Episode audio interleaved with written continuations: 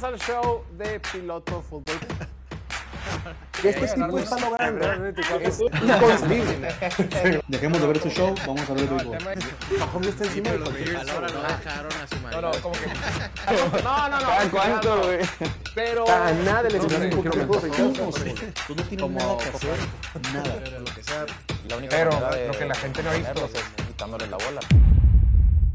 Bienvenidos al show de Piloto Fútbol, transmitiendo completamente en vivo desde la ciudad de Mexicali, Baja California, capital de este bello estado, el punto más al norte de toda Latinoamérica y la ciudad más caliente de todo el perro planeta. Ya es miércoles 13 de diciembre de 2023 y el día de hoy arranca oficialmente, o al menos de forma calendarizada, la semana 15 de la NFL. No puedo creer que vamos demasiado rápido, pero es parte de esto. La vida se pasa demasiado rápido. Hay que disfrutarla, hay que vivirla, hay que estar siempre presentes. No cabe duda que este programa es muy filosófico, muy espiritual, muy todo. Hoy es miércoles, aquí en el programa de show, show de Piloto Fútbol. Su, antes cuando iniciábamos los, iniciábamos los podcasts decía, bienvenidos a Piloto Fútbol, su programa, su programa consentido, consen- no, su programa favorito con sentido de confianza en todo lo relacionado al fútbol americano. Y faltó también el reporte del clima, George. Así, ok, ¿de qué? Que siempre hace el reporte del clima, que eso faltó. Lo Ya, ya está haciendo frío y no sé. Ah, sí, qué. es cierto, sí, es cierto. Fíjate que hoy no está tan frío, ¿eh? Pero sí. Hoy tenemos muchos partidos de qué hablar. Ha habido mucha noticia, mucha chisma en la, en la NFL, muchos temas que tocar. Vamos a hacer algunas previas eh, de los partidos importantes de este fin de semana. Ya están los playoffs a la vuelta de la esquina. Ya faltan solo cuatro semanas para que termine la temporada regular y después arranque el rock and roll. Hay equipos que aún continúan con vida. Los Giants siguen con vida después de este racha de tres partidos ganados de forma consecutiva. Los Tampa Bay Buccaneers, que están aquí bien representados, son líderes de su división y actuales favoritos para llevarse la división sur de la Conferencia Nacional. Y los Saints de Nueva Orleans también tienen ciertas posibilidades de meterse a la fiesta grande. De todo eso vamos a platicar el día de hoy. Vamos a hacer dos previas. Hablaremos del partido de Jaguars contra los Baltimore Ravens, que va a ser Sunday Night, partidazo. Y también hablaremos un poquito o un muchito del partido de Dallas contra los Bills de Buffalo, donde el equipo de Buffalo es favorito en casa por dos puntos y medio. Un partido que no va a estar tan frío como muchos lo pronosticaban. Para hablar de todo eso, para hablar de toda la NFL, para hablar de todo lo que tengamos que hablar, nos acompaña el día de hoy. Como todos los días de lunes a viernes, en punto de las 6 de la tarde, hora del centro de México, 4 pm, hora local aquí en Mexicali. Aquel que siempre está ahí, el siempre fijo, el siempre listo, el consentido de todos los fans de los 49ers y de Brock Purdy, arquitecto en potencia, hoy menos elegante que ayer, Diego Lordi, el pastorcito, el Little Shepherd. Diego, bienvenido. Un gusto estar aquí, Jorge, también acompañado con Oliver y Bildo. Y pues claro. Pero pues sí, emocionado de darle a la semana 15 ya, ¿no? Semana 15 de la NFL. ¿Cómo te fue el día de ayer? Bien, bien, estuvo padre. Le hicimos fiesta sorpresa a mi novia y pues fue sorpresa, no se esperaba nada. Sí se sorprendió. ¿Sabes qué he aprendido? Eh, no- nadie la regó, nadie le dijo de que. Ay, No, no, la, la estaban en tu casa". molestando en la semana que vi, ¿qué ibas a hacer en tu cumpleaños? Y yo, ay, no sé. Y ya pues, Nunca falta el baboso de que tú se quedó en tu casa, ¿eh? Pues no, en mi casa no. Fíjate que tú porque eres más joven que yo, mi estimado Diego, pero ya cuando eres más... A ver, vamos Cabe por recalcar. partes.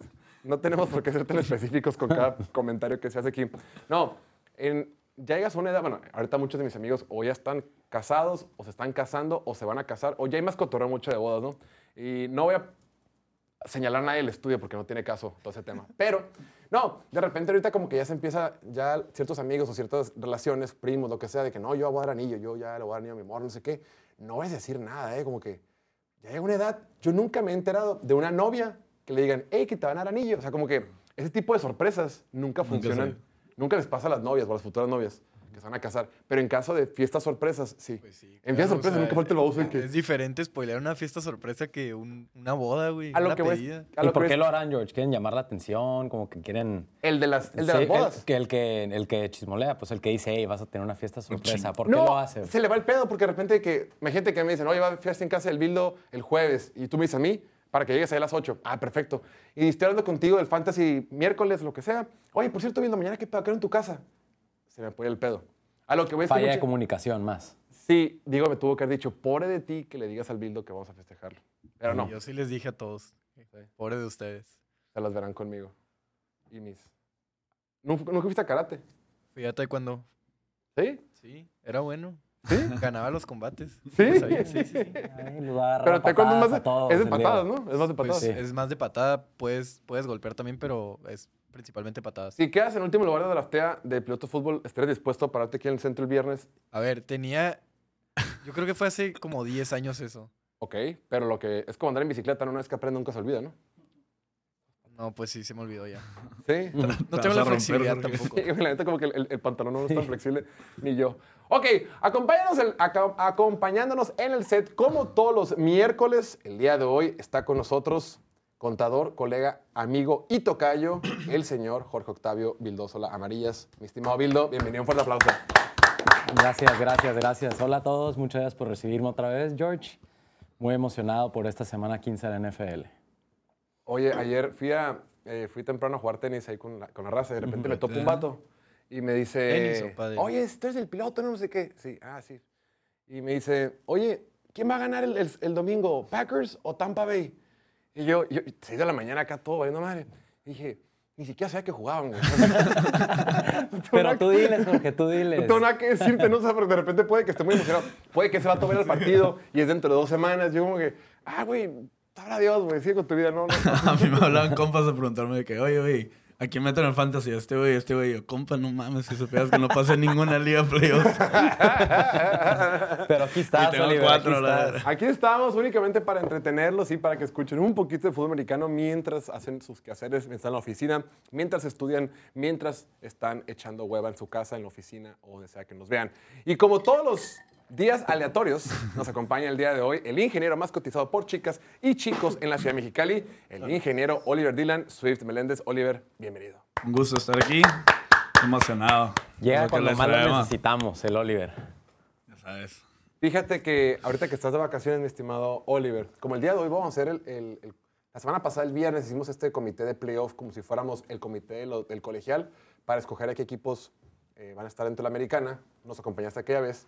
Y dije, ¿sabes qué, mi estimado Oliver? Hoy vamos a hablar de la nacional. Creo que puede ser interesante. Let's go. No vamos a meter a los Giants, güey. No, Sin embargo, no hemos hablado contigo desde esta mágica noche del de- lunes. de lunes, cuando Tommy DeVito, cuando era no favorito por seis puntos y medio en casa frente a los Packers, les sacó el resultado y toda la santa eh, ciudad de Nueva York estaba haciendo las manos en forma de italiano. Chicken cutlets. Oye, este, yo les dije el viernes, güey, si se meten al video el viernes, yo les dije, no sé qué están haciendo metiendo la... Yo metería Packers Money Line si tuviera dinero, pero como Oliver, me lo pero mamo, tú la todas las no semanas la dices que van a ganar los Giants. no, güey. Te cubrían. No, esa semana sí sabía que iban a ganar, güey. Te lo No, juro. y lo dijiste. Lo dije. Packers venía de ganar la Kansas, ¿no? Entonces, y, güey, y ¿Y era por qué no le, por qué le metiste mil pesos, güey? ¿Eh? ¿Por qué no le metiste mil pesos? El, el año pasado les ganaron con Aaron Rodgers, güey.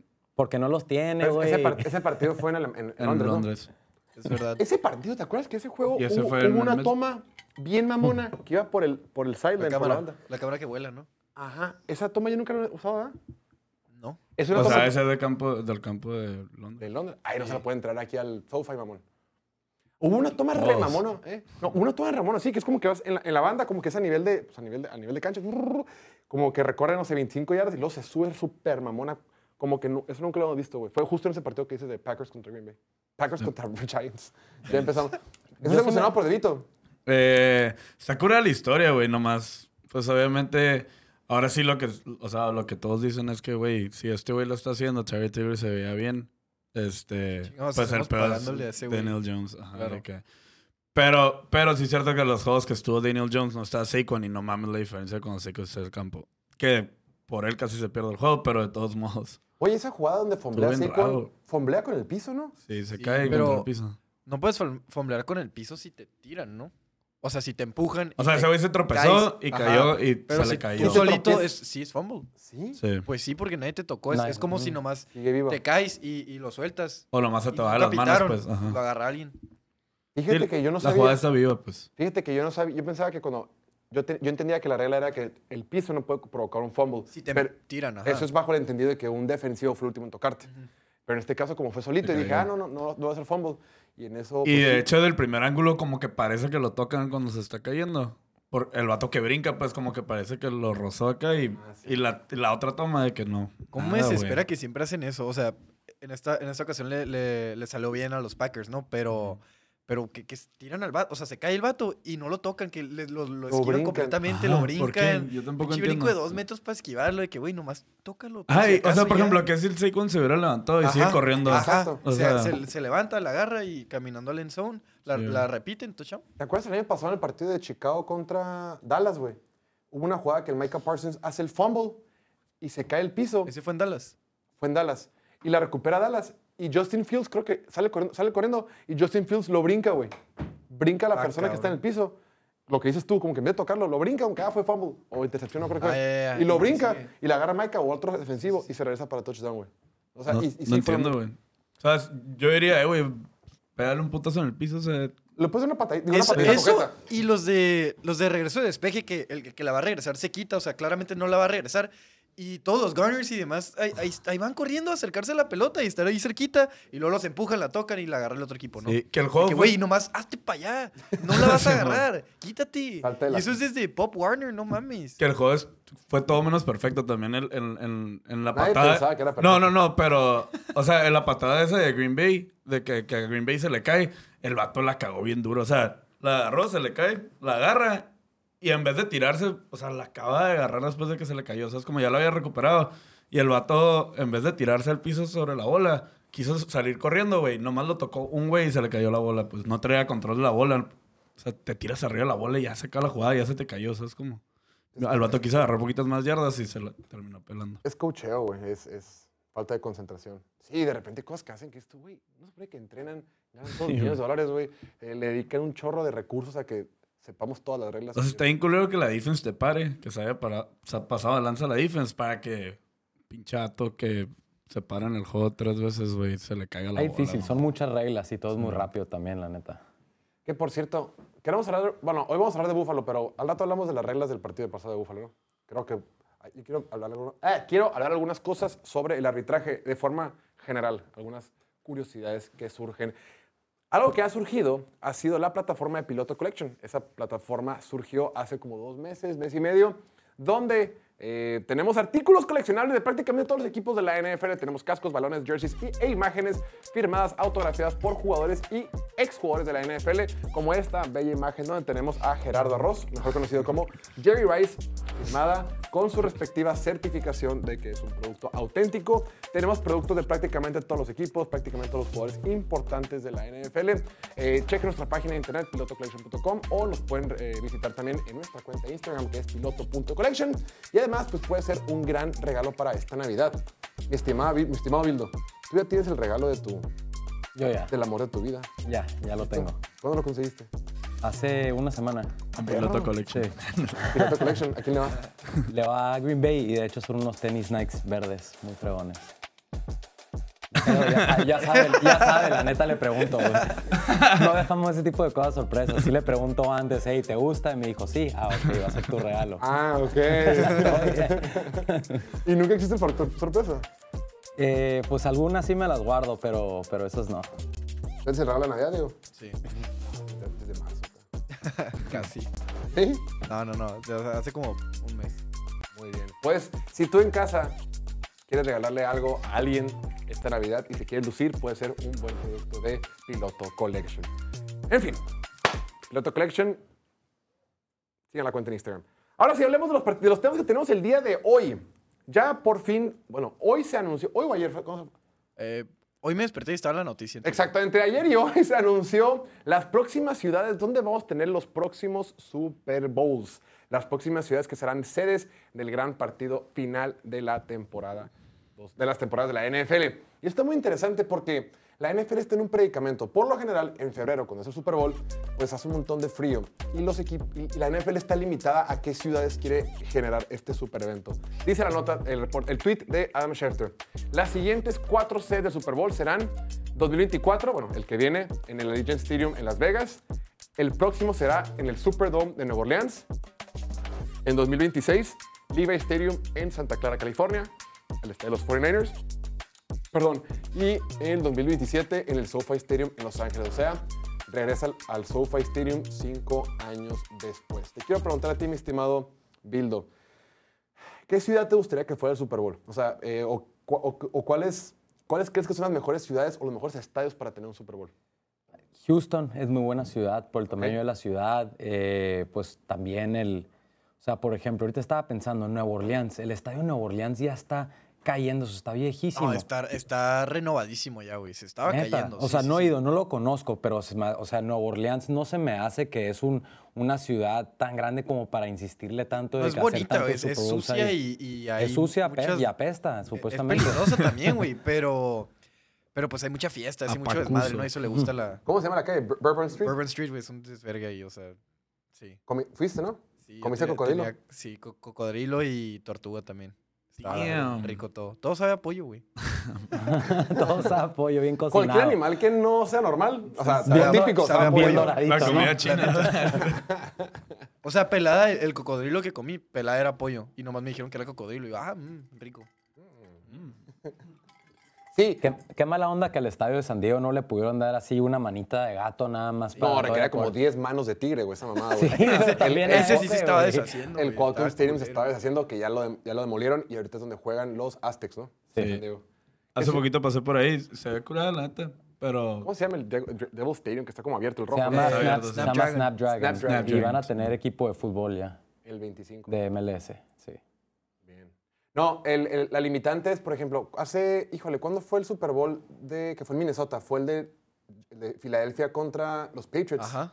Ese fue en Minnesota. Tuvo un, un compañero que fue a, a- a ese partido y dice, güey, está a la verga, güey. Es un puto friazo, güey. O sea, estás, Sí. te tienes que mover, no sé, del hotel al estadio, del hotel a las... Porque te dedicas Todo también a es- esto. todo. Y cualquier trayecto, güey, pues estás en, en la Sí, nieve, no, hay, Dallas, no hay tailgate, pues afuera del Dallas estadio, también, pues no güey. se Dallas es un disfruta. buen lugar.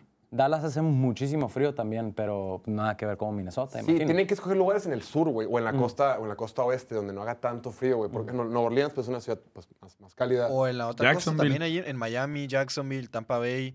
No más que todos Miami los es de este Florida. chico, ¿no? Y son, no mames, y esa madre de. Bueno, digo, es en la noche. Pero esa madre que tienen de que al equipo oponente le pega el sol. y todo Ya, eso, ya sé. Ideal, Miami. La neta, ¿cuál a mí me gustaría ir? Miami. A mí me gusta más en la costa este porque en la costa oeste los juegos empiezan de día y como que se siente raro, güey. No, no sé. A- En lo personal no me gusta que el Super Bowl sea un juego que empiece de día. Me gusta que, que todo así de noche, así que se sienta el prime time, que se sienta lo importante que, que es. Y más que en el medio tiempo, güey. Ese medio tiempo que hubo en San Francisco. De día se me hizo bien culero, Se güey. sentía bien raro. No me gustó. bueno. También el que hubo en Los Ángeles estuvo chilo, pero hubiera estado más chilo de noche. Como que te beneficia todo el show de luces y eso. Se ve mucho más verga de noche, ¿no?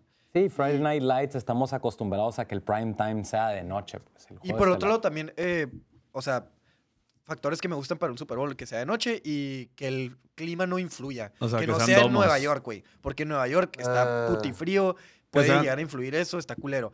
Si es en Minnesota, pues influye para los fans, pero es techado, ¿no? Entonces, Influye, Influye influye, en el influye para los fans en los trayectos y a todo, ajá, pero el partido ajá, como pero el tal. partido como tal, a toda madre. Y, Simón. pues, es lo único. Sí, por eso una ciudad como Buffalo o una ciudad como Washington, más allá de que los ustedes estén viejos o lo que sea, no pueden albergar un Super Bowl o Baltimore por el friazo. güey. No- Sí, ¿Y sí será- ver, un- ver un Super Bowl en la lluvia acá, que, que, También que eso pasen así culero, o cosas sea, de que, que no deberían pasar en un Es- juego donde están jugándose Ajá, todo. sí, eso sí. de Ya que- cuando llegas al Super Bowl debería ser justo para los dos, debería ser un campo neutral, ¿no? Porque hablando de Power Rankings y todo eso, pues ya, hablamos de que, ah, ¿quién ganaría en un campo neutral? Pues hay que verlo. Pero ya cuando metes frío, cuando metes lluvia, el equipo que haya jugado más en, esos, en ese ambiente durante la temporada, pues se va a sí. beneficiado, ¿no? ¿Será por eso que algunos equipos como Buffalo, que ya tiene eh, su render para el estadio nuevo, que lo va a hacer techado, No, va a ser abierto, ¿no? según yo va a ser techado? Va a ser como, no, la neta no lo he visto. El- el- el Pero pues bueno, O por vi ejemplo, por ejemplo, Minnesota, o sea, ya muchos equipos en este tipo de ciudades están haciendo domos.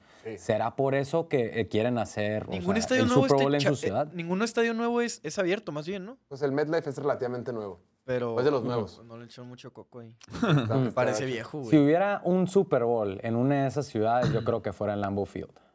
Uno. Ay, no hay forma, cabrón. No hay forma. Pero no te uno, pases de lanza, Pero güey. uno, uno, uno, nada más. Güey, es para que como si hubiera un Super Bowl en para que Caléxico, queden los libros de la literal. historia, Último, un último acá. Sí, güey.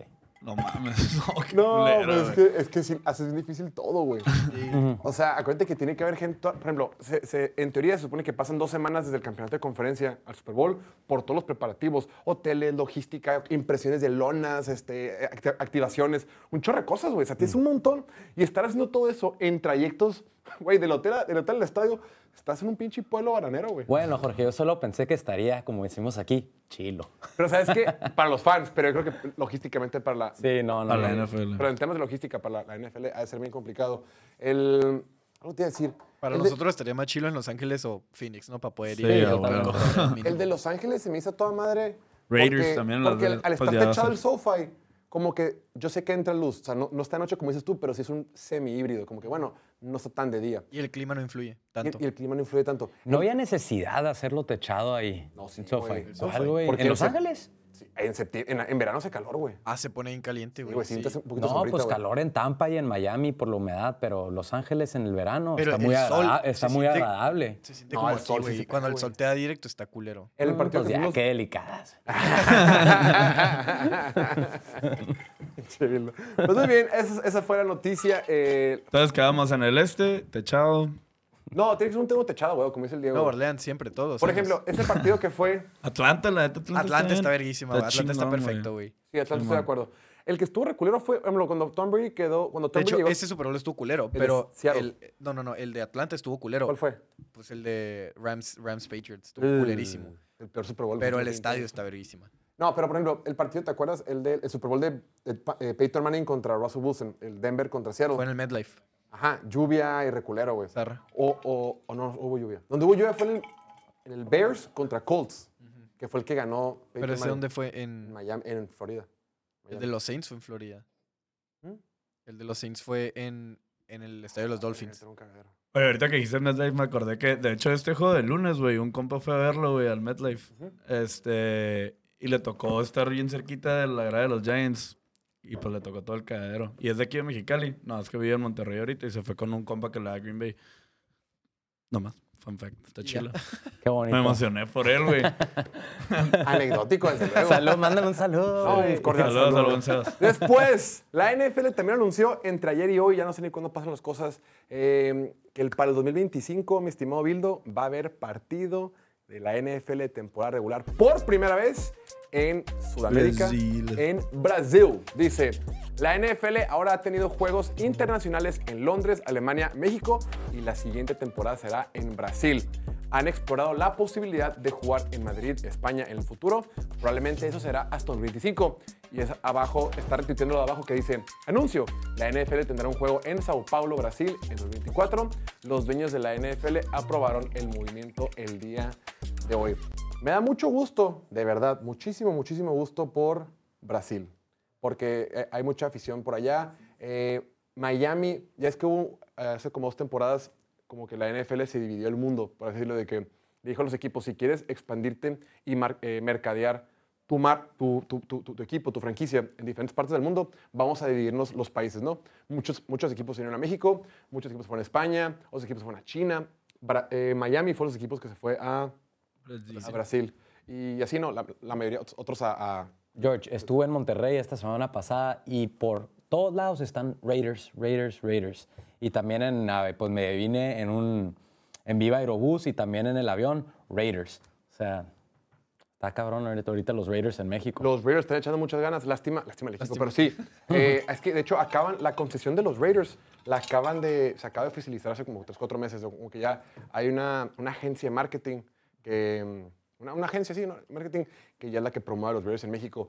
De hecho, la, la cuenta de Instagram Raiders en español se hizo oficial hace como dos meses. La pueden seguir, síganla ahí, es oficial. Eh, pero sí, qué bueno por Brasil, pero qué malo por México, güey. O sea, el próximo año va a haber partidos Va a haber cinco partidos eh, fuera. Tres en, tres en Inglaterra, uno en Alemania y uno en Brasil, güey. Y México, Ánimo, tenemos mundial, George. Bien olvidados nos tienen. cabrón, pero ¿sabes qué? Está hablando con, ah, pues con mi amigo el Shax, lo vi la semana pasada, Sí. que viene a Ciudad de México. Ah, saludos al chat. Eh, mi amigo trabaja en un equipo de fútbol donde, juega, donde es el Estadio Azteca. Uno de los equipos que juega ahí. El punto es que le dije, oye, cabrón, me invitó para, para la final que van a jugar este, pues ya, este fin de semana. Para uno de los equipos que juegan en el Estadio Azteca. No, no vamos a decir cuál. El punto me dijo, deberías de venirte, no sé qué. Le dije, antes se me complica la temporada, no sé qué. Y le dije, oye, en Estadio Azteca, güey, ¿por qué no hubo NFL, año- NFL este año? ¿Qué nos supone que le está...? Le dije, ¿cómo? Perdón, le dije, ¿cómo que la final de la Liga MX va a ser en la Azteca? Se supone que lo están remodelando por lo... Por, Güey, no hubo... Por lo mismo no hubo No hubo NFL México. Y me dijo, no, güey, se atrasaron con ese pedo, güey. Claro. Ah, Ok, güey. Ah, o sea, todavía ni, ni empiezan. Ven, güey. empiezan las remodelaciones, güey. verga. Oh. O sea, pasó Y todo el nomás le año, hicieron güey. el juego. No hubo juego de la NFL en México porque no hubo remodelaciones. Porque iba a haber remodelaciones, güey. Y las remodelaciones ni siquiera empezaron. Todavía falta, creo que la siguiente semana va a ser el concierto de RBD, güey. Y luego, ya después, Van a empiezan las Y a ver si están listas para el mundial, ¿no? Porque luego se siguen atrasando y atrasando. Ah, sí van a atrasando. estar. Para el mundial sí van a estar. Ahí. Sí, güey, van a dejar todo. nada Si ya. hay algo con lo que los directi- la directiva mexicana No en general no deja que pase el fútbol. el güey. gobierno va a Sí, dejar el que gobierno, pase ¿Tú crees, güey, que el gobierno va a permitir que no haya mundial o que No, como idiotas? No, a quedar mal con la NFL, con lo que sea, pero con el mundial o con la FIFA, jamás de los jamases. Pero sí, qué coraje, güey, la neta. México tan buena plaza y qué coraje o qué, o qué, fru- como qué desesperación, güey, que en el país no tengamos otro estadio que pueda albergar un partido de NFL. güey. Ey, el de Rayados. El juego El de. México que fuimos la temporada pasada es el mejor ambiente que me ha tocado en un partido NFL. Yo coincido, güey. Coincido y lo, lo he comentado. Estuvo bien divertido. Sí siente como una vibra diferente, como que los fans somos acá bien agradecidos, bien emocionados de que haya el partido, güey. El, el tema con el estadio de Monterrey, güey, es por dos temas. Eh, necesitas mínimo 60 mil espectadores y creo que el de Monterrey se queda como el 50 y pico. No, no llega a los 60 mil y también requieres que los vestidores estén adecuados para albergar a 53 gorilones, güey, de. NFL, güey. Por lo general ese estadio, o, o el OmniLife, o el de... o el o más chicos. Otros estadios son hechos para fútbol, güey, para que haya 22 güeyes que te miren unos 60, güey, digo, lo- los vestidores yo creo, creo que sí tiene solución, pero qué mala planeación cuando hicieron el estadio que no llegaron a ese número. O sea, siendo que en Monterrey hay demasiada afición de la NFL. Muchísimo, Muchísimo. muchísimo. De hecho, gran parte de nuestros seguidores, digo, por varias razones, la, mayor- la mayoría de la gente que nos sigue es de la Ciudad de México, después Monterrey y después ya todas las demás. Pero sí, las dos principales ciudades que más nos siguen a nosotros, güey, es México y Monterrey. Pues bien, ¿Sí te quieren, Diego, o no? ¿Eh? ¿Sí te quieren? bien. La afición. Ahí lo tienen, pues ya. ¿Dónde más? Ah, y supuestamente a principios de este año estaba leyendo que directivos de la NFL también fueron a Australia, fueron a Francia, estuvieron en España, estuvieron viendo diferentes plazas donde pudiera ser el... Güey, y yo estaba viendo que, que las, la tercera ciudad, la tercera ciudad, tercer país que más consume NFL fuera de Estados Unidos, o sea, es de México, Canadá y los de Corea del Sur, güey. ¿Sí? Sí, cabrón. Y venía con todo y los... Guacha. Eh, Sopitas.com. número de, de, de self-described NFL fans, así dice aquí. Auto... Autodescritos fans de la NFL. En México son 23.3 millones de fans. En Brasil 19.7. Canadá y luego Corea del Sur. George, fuente, Ah, créeme, bro. Sí, aquí dice. Así se llama, créeme.com. Créeme.com. Gran sitio. El tema de que pueda ser en... Ah, para el 2000, para el 2000, este... Para el 2025, la idea- por ejemplo, este año hubo cinco juegos fuera, o sea, esta temporada. Tres, en- tres en Inglaterra, dos en Alemania. El siguiente año igual va a haber cinco juegos fuera. Para el 2025, la NFL quiere poner ocho juegos de temporada regular fuera. Y por eso se ha hablado de Francia, España y Australia. Estaba pensando el tema de Australia. Qué padre, Australia y todo el pedo. No mames, Pero Australia es- literalmente es como ir a, a pinche Me- Mercurio, güey. Está re lejos, güey. Sí, terminas un juego en domingo y es agarrar el vuelo ahí para llegar al día del juego. Necesitas semana de bye a huevo. forzosamente. Creo que una semana antes tener el, el- Por ejemplo, si juegas en la semana 10 en Australia, una semana antes mínimo tienes que haber jugado un jueves y la semana que le sigue tienes Tiene bye. bye. Por eso no me parece mala idea extender la temporada una semana más y que los equipos ya tengan dos byes. Estaría conchísima los dos byes, güey. Esa se Sí. Y Esa, esa es- podría ser la solución para todo el pedo de lesiones también, güey, porque no- a la liga no le conviene como tal las lesiones, güey. Se Sí. lesionan las superestrellas y la gente deja de ver los juegos. El tema es que luego se empieza a cortar, como que parece mentira, güey. pero cuando no hay NFL, está todo muy calendarizado, güey. O sea, todo, eh, se acaba la NFL y es el Senior Bowl. Se acaba el Senior Bowl y se viene el Combine. Se Sí, acaba sí, el sí. Combine, eh, agencia libre. En la agencia libre, el draft. Viene el draft, eh, minicamp, ta, ta, ta, ta, descanso, pretemporada, NFL. Parece que tenemos mucho tiempo muerto en la NFL para la gente que no lo sigue, pero en realidad todo está súper bien calendarizado. Y si tú recuerdas una semana más, Como agregaron la semana 18 y quitaron una de pretemporada, ¿o ¿cómo fue? O- Quitaron o se una recorrieron pretemporada. una para el no, quitaron una pretemporada. No. No, porque ahora el, Porque el Super Bowl es el más Super tarde. Bowl es una semana después. Ajá. No, lo dejaron igual, pero creo que ahora tienen un bye de pretemporada. O sea, Ah, en vez de tener la cuarta semana, no hay, juego, no hay nada. Correcto. Pero entonces, ¿por qué se recorrió el Super Bowl? Bueno, ya, tema para otro día, ¿no? Pues, No, pero pues, o sea, bien pudieran quitar, tema, bien pudieran quitar o empezar la pretemporada una Pero semana que bien por antes. Brasil. La Bien por neta, Brasil. Que yo vi, o sea, hay un grupo de Tampa de Brasil que está enorme. O sea, Brasil sí tiene muchísima afición del NFL. Ir a- y luego imagínate que nos inviten a un partido allá, estar con tus amigas brasileñas. Güey, no mames, güey. Puta.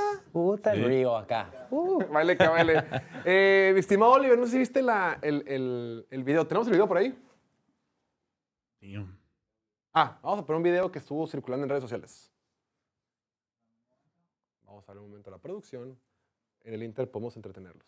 No, fue una- un video que hizo Cam Newton, donde le preguntaron, ni sé si le preguntaron, solo vi el clip. So, yo, ah, yo igual nomás vi el clip. Pero a- a- Jackson, antes de que- obviously, Patrick Mahomes, Dak Prescott, Brock Purdy, like, but but let's let's they're not winning winning because of him.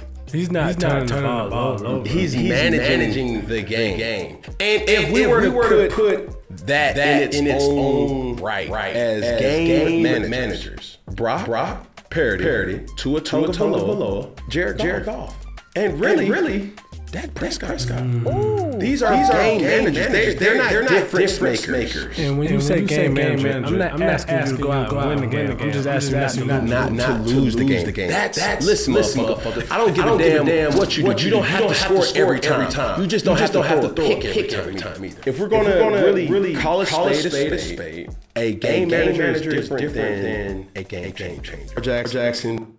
Ahí lo tienes, las declaraciones Ew. de Oye. Cam Newton. ¿A poco Factos. se pueden decir malas palabras aquí, güey? ¿Qué? No sé, el gato dijo motherfucker. no Factos, qué. factos. Pues ya está Cam Newton, jugador que no figura en la NFL, pero es bueno para hablar. Dijo esto en un podcast, ni siquiera sé qué po- podcast era, pero bueno, lo dijo en un podcast eh, diciendo, le preguntaron acerca de la carrera por MVP, ¿no? Y dije, obviamente dice, tenemos allá a Lamar Jackson, Patrick Mahomes, Dak Prescott y Brock Purdy. Y es cuando empieza a decir, güey, Brock Purdy es un administrador de partido, es, es un, es un, pues solo mane ¿cómo, cómo le ponemos en español? ¿Cómo se dice? Este? eh, pues Game Manager se puede. No, no, Pues no sé la traducción, pero básicamente lo que dijo, que no haces la diferencia tú, no ganan por ti, pero, a pesar de ti, ¿no? pero nomás no la cagas. No la cagas y haces lo que te piden, eres eficiente, completas cuando tienes que completar. Y es una conversación bien interesante porque sí, ya sé que piensan que soy hater de Brock Purdy, no soy hater de Brock Purdy, soy hater de la narrativa de que es Korak de élite y que es top 3 y es top 5. Eso me, me molesta un poco porque creo que lo ponen por encima de Koraks que están haciendo más con menos. O tal vez no más con menos en, en cuestión de números, pero están haciendo pues, todo lo que pueden. Y lo- los números no están ahí y por eso los mandan para abajo y suben a Brock Purdy. Pero Brock Purdy la realidad es que lo está haciendo muy bien. Game Manager era Jimmy Garoppolo. Brock Purdy todavía no estoy listo para declararlo Game Manager o de élite, pero ya viendo lo que dice Cam Newton, con, con- contenerte, ¿no? Cuando te necesitamos nomás. San Francisco es el equipo con menos intentos de pase en la NFL. Número 32. Ok. O sea, lanzan muy poco la bola. El sexto con más intentos por corrida. Y luego dicen, ay, pues que Brock Purdy es todavía más bueno porque tiene, es, top, es top 3 en yardas, a pesar de que son el equipo que menos intenta pases. Podría ser cierto, pero la realidad es que esto es por el juego terrestre que tienen, güey. Es correr la bola, correr la bola, se baja la defensiva. Y Kyle Shanahan lo sabe y Kyle Shanahan por eso es Dios, güey. Hace que se baje la defensiva, tiene la amenaza del juego terrestre, manda el play action y Brock Purdy hace, hace los pinches cinco engaños detrás de la línea. Scrimmage, el motion, el end around, todo eso, el pitch, el, el fake, todo, todo, todo, todo, todo. Voltea, hay receptores solos en medio del campo, en lo profundo del campo, en, en las bandas, en los pases pantalla, todo eso. Brock Purdy en play action es número uno en yardas por intento de pase con 11.9, güey, es altísimo. Y ese play action es gracias al juego terrestre excelente que tienen, que hago el engaño, volteo y hay güeyes solos en, todo el centro del campo. Y crédito para él porque lo está eje- ejecutando a la perfección. Sí me ha sorprendido. Ha, realizado pases que no pensé que podría ser alguien tomado con la última selección del draft. Porque si fue tomado en la, uni- en la última selección del draft, naturalmente piensas que no tiene el talento de otros corebacks en la NFL. Y eso podría ser verdad, pero tiene la precisión, güey. La precisión está ahí. La precisión es lo que hace que ejecute tan perfecto esta ofensiva. Pero compáralo ya con... Está el argumento este del Jack, ¿no? Mucha gente... No sé dónde- son yardas después de la recepción. Yards Te vamos after a cortar catch. ese cachito donde dijiste que es perfecto. yards, yards after catch. No sé de dónde sacan sus números los fans de San Francisco que dicen que, que no es un Jack Merchant y no sé qué. Es que no es en comparación a otros MVPs. güey. Ajá. Sí, pero en realidad todos los Koraks tienen como 50% por ahí, no ahí va. Pero ve- ves los números como tal. Esta temporada, güey, es número 3 en yardas después de la recepción totales, ¿no? Tiene 1741, güey, que es, es- es un chingo. Es número uno en jacks por pase completo con 6.9. Esto quiere decir que por cada pase que completa Brock Purdy, sus armas se lo llevan casi 7 yardas más, güey. Completas dos pases, primero y 10, dos, primero y 10, primero, pum, pum, pum. Y claro que son pases de, de por sí de como de 3 yardas. Entonces, por cada pase que completes, es un primero y 10 básicamente. Divo Samuel es el receptor número uno en yardas después de la recepción por cada recepción con 10.1. Cada pase que atrapa Divo Samuel en promedio se lo lleva 10 yardas todavía más. El que le sigue es Noah Brown con 9.1. El número 3 tiene 7.9. Ya de ahí se van súper abajo. Es una diferencia abismal. Y retomando lo de, lo de los intentos de pase, pues no, no es... Es difícil saber quién es Brock Purdy, ¿no? Llegar a una conclusión de si él es el que está elevando este sistema, porque la comparación que hacen es, ah, güey, pero pues Jimmy Garoppolo no lo hizo también. Jimmy Garoppolo no es bueno, güey.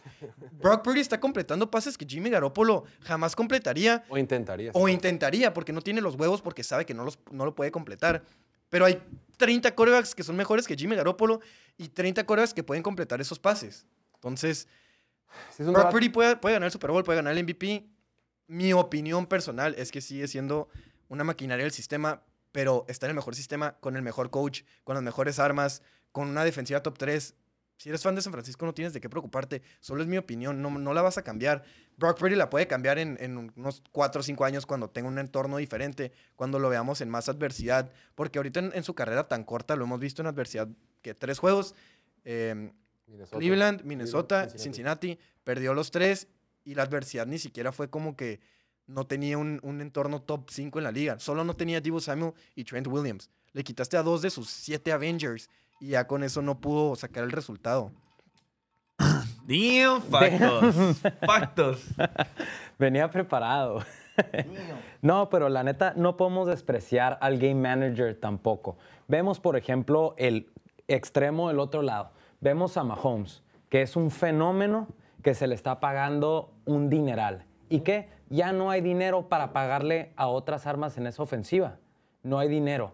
En cambio, puedes agarrar a un Jared Goff, puedes agarrar un Brock Purdy que te permite crear un equipo alrededor de él. O sea, es diferente Salen forma de estructurar un equipo. Y pues, al, por ejemplo, a 49ers, pues sí, pasó porque se quedaron sin quarterback el año pasado. En un juego se quedaron sin quarterback, ya tienen a Sam Darnold. Pero San Francisco, si el día de mañana, toco madera, se lastima a Brock Purdy, sigue corriendo la máquina, no Claro. se para. Pero Es, es lo que digo. Y el argumento que hacen es que, ay, pero en el campeonato de conferencia, güey, ¿qué pasó ahí? Brock Purdy es súper valioso. Jugamos contra los, contra los Eagles esta temporada con Brock Purdy y les pasamos por encima.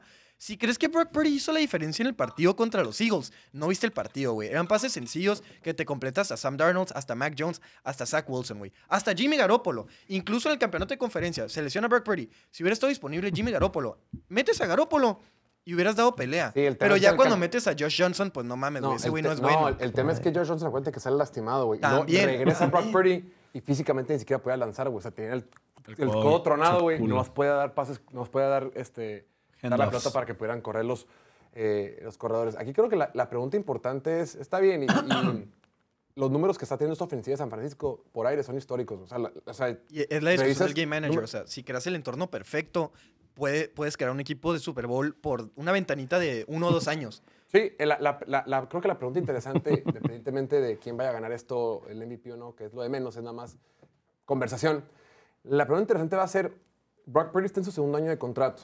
El siguiente año, pues en su tercero, una vez que termine la siguiente temporada, o sea, temporada del 24, ya va a ser elegible para que le den un contrato. Y aquí la pregunta interesante va a ser, ¿cuánto van a estar dispuestos a pagarle? O sea, ¿cuánto? eh, claro que obviamente Brock Purdy va a seguir ascendiendo como quarterback, va a seguir mejorando. Eh, es difícil pensar que vamos a ser un peor Brock Purdy el siguiente año en comparación a este. Pero la pregunta es, ¿le vas a pagar como un quarterback top? ¿Le vas a pagar como un quarterback como un Daniel Jones? ¿Le vas a pagar como un Jared Goff? ¿O le vas a pagar eh, los 60 millones de dólares que los quarterbacks de élite, los quarterbacks que están en la conversación de, de- sí, de élite, lo, es lo que te cobran? Esa Ya, es la cosa. Por ejemplo, Tom Brady, mejor game manager de la historia. No podemos decir que ha sido el, El más talentoso. el más talentoso. No, era el mejor game manager y él lo sabía y por eso toda la vida agarró, o sea, un pay cut. Nunca, nunca le pagaron lo que Tom Brady merecía. Y la gente escucha la palabra game manager, coreback sistema y se alarman. Pero no es algo malo, repito, cuando estás en el mejor sistema, con las mejores armas, con una defensiva top 5. El caso de Tom Brady, aquí Hola. justo comentaron, a Tom Brady, el talento no, te no define cuándo te tomaron en el draft. Tom Brady fue la selección 199. Tom Brady nunca fue el más talentoso, pero fue el mejor coreback por mucho tiempo, el que lo hizo de manera más constante y por más de 20 años, güey. Jugó hasta sus 44, ¿Sabe 45. qué tan, qué tan talentoso o no? Brady creo que es un tema que nos puede tomar 10 años. Sí. Eh, pues porque, pues, ah, sí, físicamente, pues, el más rápido, el más fuerte, el más todo, pero su conocimiento, lo que estudiaba el juego y su entendimiento de las defensivas es lo que le daba la gran ventaja y por eso fue tan, tan exitoso. En fin, pues estuvo interesante esta declaración de Cam Newton. Qué bueno que tiene mucho tiempo libre para estar en podcast.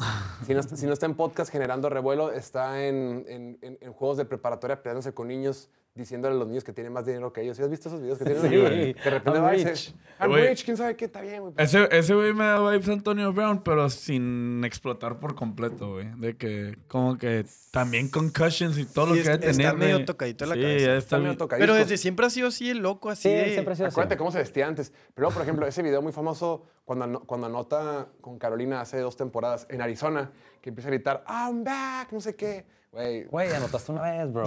Sí, güey. Sí, pero que pues, está padre, te, te da carnita para platicar. Y lo que nos va a dar mucha carnita para platicar va a ser el partidazo entre dos líderes divisionales de la conferencia americana este fin de semana.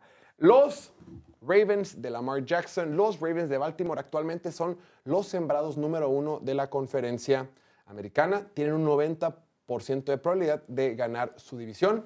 Viene a tener un partidazazazo contra los Rams de Los Ángeles, un partido que se fue a tiempo extra y se termina definiendo con una patada de, de despeje regresada. En ese partido, Lamar Jackson lanzó para más de 300 yardas, tres touchdowns, lo comentábamos el lunes, un par de pases espectaculares, demostrando lo mucho que puede hacer con su, con su brazo. También lo puede hacer con sus, con sus piernas. Actualmente, Lamar Jackson es líder entre jugadores no corredores por tierra de toda la NFL, ya lleva más de 640 yardas. Eh, la ofensiva como tal terrestre del equipo de, los, de de Baltimore es número uno en tasa de éxito por tierra, número dos en yardas por acarreo. Tiene una línea ofensiva que por fin ha estado sana y por fin ha estado jugando bien. De acuerdo con Pro Football Focus, esta línea ofensiva de los, de los Ravens de Baltimore actualmente es la segunda mejor de toda la NFL y están encaminados, van que vuelan para ser el sembrado número uno de la conferencia y recibir todos los partidos de playoff, ¿no? Estamos esperando, este, Lamar Jackson creo que ha tenido todos los premios, ha sido MVP, ha sido Pro, ha sido Pro Bowler, pero como que la crítica que siempre han tenido o la crítica que hace la raza es de que no, pues es un pecho frío en los playoffs. Vamos a ver, creo que este año, ahora que tiene un equipo sano, ahora que tiene un buen grupo de receptores que por fin están despertando, que por fin están demostrando que pueden apoyarlo, puede que ese sea el gran año para los Ravens de Baltimore. Estaba revisando sus números y actualmente Lamar Jackson por aire está teniendo mejores números que los que tuvo por aire eh, cuando fue su, su campaña de MVP. La única diferencia es que por tierra no está corriendo tanto como corrió con, con MVP y en touchdowns totales tiene muchos menos que cuando fue MVP. La diferencia es que este año se ha apoyado mucho con el juego terrestre y cuando ha tenido que lanzar, en mi opinión, lo ha hecho de maravilla. Enfrente van a estar los Jaguares de Jacksonville. El equipo de Jacksonville actualmente es líder de la, de la división sur de la conferencia americana. Eh, se salvaron, perdieron este fin de semana contra, contra. Cleveland, pero les convino que perdió tanto Houston como Indianapolis. Entonces, como que siguen arriba en esa división. Un equipo de Jacksonville que ha tenido una, una temporada rarísima. Arrancaron la temporada con marca de 1 y 2, ¿no? Perdieron ese partido contra Kansas City, se fueron 1-2, como que empezaban a sonar las alarmas. Después ganaron 5 de forma consecutiva, incluyendo dos que ganaron en Londres. Se fueron 6-2. Iban 6-2, todo perfecto, líderes de división, este puede ser el año, Trevor Lawrence, Calvin Ridley. Después viene ese partido contra, contra San Francisco, les revientan la cara, pierden por paliza, se van 6-3.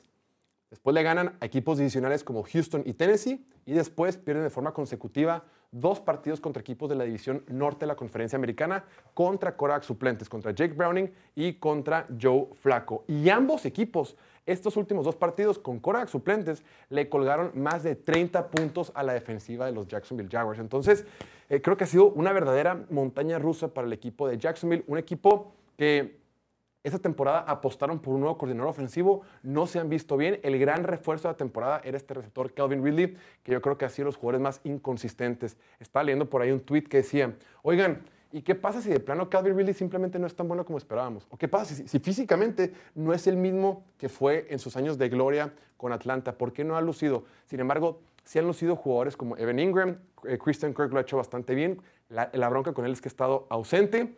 Este último partido, Charles Lawrence lanzó tres intercepciones, tuvo cuatro sacks y la ofensiva, lo decíamos, cada jugada de la ofensiva se siente muy forzada, se siente bien complicada. Todo es difícil para mover la pelota el equipo de, de- de Jacksonville. Todas las yardas les, le cuesta un montón. Todo lo que tienen, o sea, cada yarda que ganan y cada primero y diez les cuesta un montón. Nada es fácil en este equipo de Jacksonville. Y la bronca es que todavía pueden terminar como primeros sembrados de la conferencia americana. Todavía pueden empezar a pelear. Yo creo que lo más importante es que tienen que enfocarse en ganar su división y a ver qué pasa. La bronca que tienen es que enfrente van a tener a la defensiva de Baltimore. Esta defensiva de Baltimore es cierto que viene de permitir casi 30 puntos contra, contra los Rams, pero fue un partido prácticamente perfecto de Matthew Stafford. Esta defensiva de Baltimore es número uno en sacks. Es una defensiva que te presiona un montón y llega, como dicen en- inglés, they get home. O sea, llegan a casa, hacen los sacks, meten presión y los cierran con, eh, con sacks. Es la segunda defensiva que menos rating le permite a los quarterbacks rivales. O sea, Trevor Lawrence, qué, qué bueno que regresó de su lesión, qué bueno que está sano, qué, qué bueno que puede seguir jugando, qué bueno que puede seguir liderando su equipo.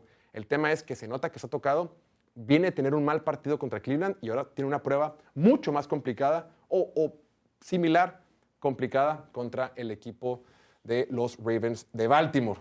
Te quiero preguntar, mi estimado, mi estimado Bildo, en este, para, este, este partido, ¿quién es, ¿para quién es más importante este partido? Para un equipo de Baltimore que ya se separó un partido de Miami, dos de Kansas City y están siendo los únicos que van a poder ganar el primer lugar de la conferencia americana, o para un equipo de Jacksonville que viene de perder dos partidos de forma consecutiva. No, pues estamos hablando que para Ravens están peleando por el lujo de ser el primer sembrado y ese bye week que todos quieren. Jaguars obviamente es el que más lo necesita y estoy muy preocupado por ellos. En las primeras semanas estaban ganando con la fuerza de su defensiva, su pass rush, la, disciplina de sus safeties y de sus corners. Y como tú dijiste, en las últimas dos semanas, Jake Browning y Joe Flacco juntos les metieron 65 puntos a este equipo. No puede ser. Y, más de sí, 600 yardas, güey. Y sí, por aire. totalmente. Y en la ofensiva, como en toda la temporada, siempre se ve todo muy estresado. Muy estresado, muy difícil.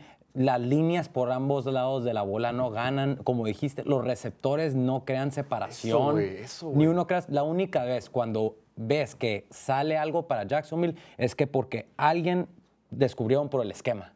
No porque creó separación contra un man-on-man coverage con un corner o se, algo así. se pasa de lanza y se la pone donde nomás el receptor la puede atrapar. Sí, totalmente. Ahorita que dice en pantalla, dice, Jaguars aún tiene potencial de ser contendientes. ¿Tú todavía crees que estos Jaguars, la neta, pueden ser buenos o ya les perdiste la fe? ¿O ya, o ya te rendiste con estos Jaguars? Ah, estuve viendo así que, que andan diciendo, o sea, le- todos los Jaguars, o sea, en las redes y Jaguars todos Twitter. y todos Jaguars Twitter y ya todos están pensando ya cagamos el rookie contract de Trevor Lawrence. Ok. O sea- Explica un poquito más de eso. Sí, o sea, que pues en los primeros años un rookie está firmado un contrato que está pues relativamente barato que te permite crear un, equi- un equipo alrededor de él, como Justin Herbert y otros así, de que pegaste en el draft, ahora le tienes que aprovechar las primeras temporadas para ganar un Super Bowl, porque Trevor Lawrence es de esos quarterbacks, no es game manager, es un talento, o sea, es un talentazo fenómeno Como que le van a tener que pagar. difference Que maker. Es un difference maker que le van a tener que pagar.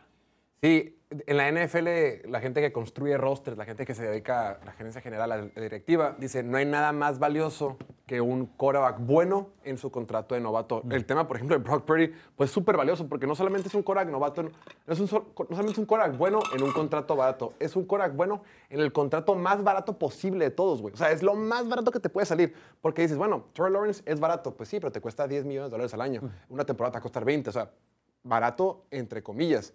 Brock Purdy es barato, barato, barato. No gana ni un millón de dólares al año. Brock Purdy. Ahora, mi estimado Oliver, ¿qué onda con estos Jaguars? ¿Tú ya te diste por vencido con ellos? ¿Crees que ya se acabó esta verdadera posibilidad? Recordemos que el año pasado Jaguars se fue al tú por tú contra Kansas City en Kansas City en los playoffs, ¿no? Le gana este partido histórico a los Chargers en casa.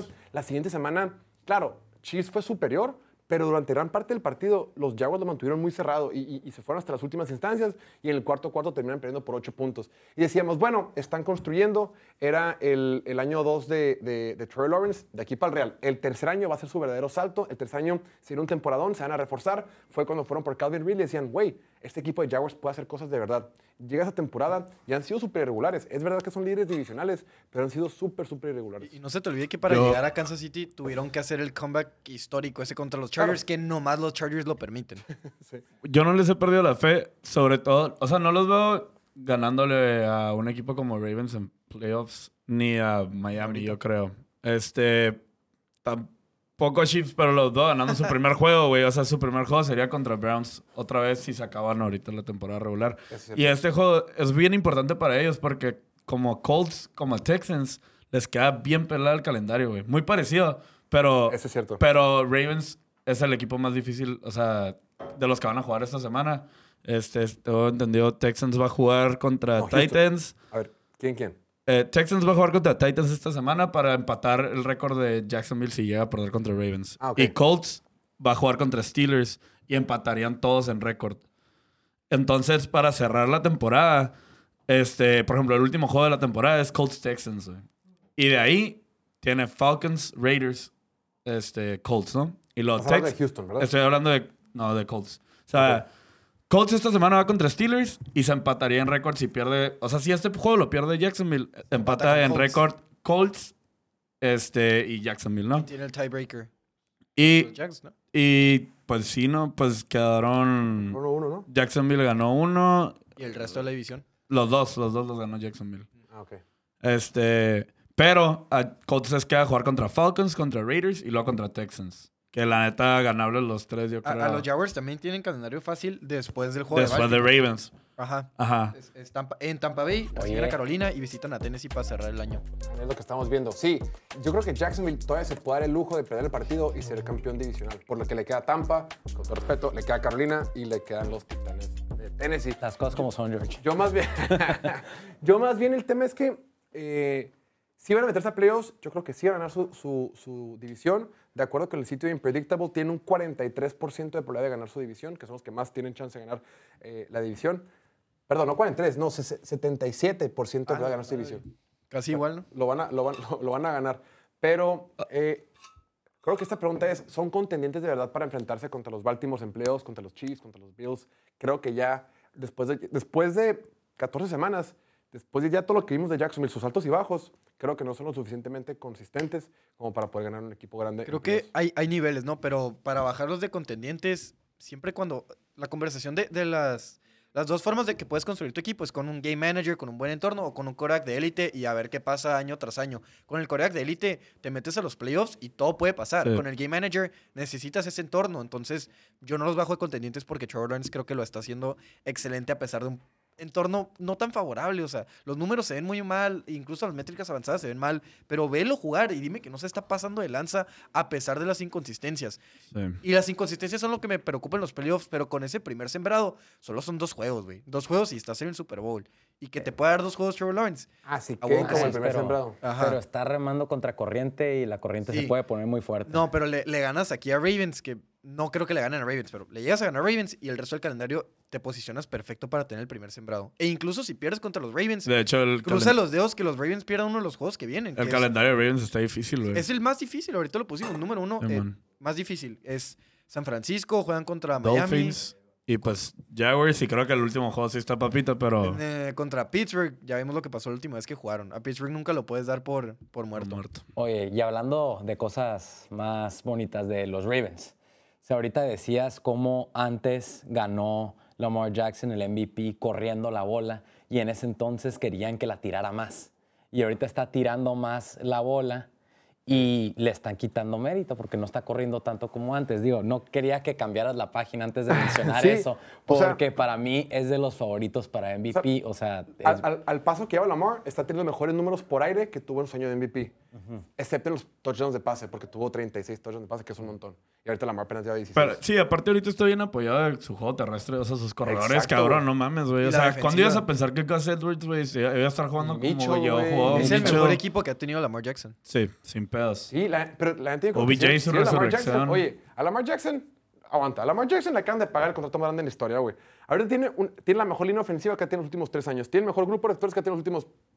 Toda su Toda su carrera. Y tiene una súper buena defensiva. Güey, no eres el MVP. Me vale tres kilos de reata, güey. Estoy Sí. toda madre, güey. Sí, Yo voy ella por el tiene Super MVP, Ese, güey va por el Super Bowl. Ajá. Ajá. Sí, ahorita, la Sí. neta, o sea, creo que se está acomodando todo, güey. El vato va por el Super Bowl y creo que por fin tiene un buen equipo. Creo que es la primera vez en los últimos cuatro años que decimos, güey, Ravens puede llegar a jugar en Las o sea, del lado Sí. de la ofensiva, este Isaiah Likely está llenando muy bien los zapatos de Mark Andrews. Say Flowers, y te pues amo, ya güey. los últimos dos juegos ya se le está viendo ese elemento explosivo que queríamos de él. Y OBJ ya está entrando en OBJ de no playoffs. güey. Cabrón. Me urge que no se Oye, lastime, güey. Que no se lastime. Sí. Ey, toca. Este, y yo, y yo también tocando madera, güey. Este, que era lo que decimos del MVP, güey. O sea, por ejemplo, ahorita Dios guarde algo le pasa a Lamar, güey. Huntley no te va a llegar al Super Bowl como Ah, lo no, estamos hablando ahorita, güey. O sea, ni de chiste, güey. Y eso que es Pro Bowler. Eh, Pro Bowl Tele Huntley. Pero pues por eso Este- se ganan los Big Bucks. Antes de irnos al siguiente partido, mi estimado Bildo, quiero que te comprometas. Baltimore de visita es favorito por tres puntos y medio. ¿Quién va a cubrir ese partido? Ya la había visto, ya venía preparado para decir que los Ravens van a robar. Van a robar.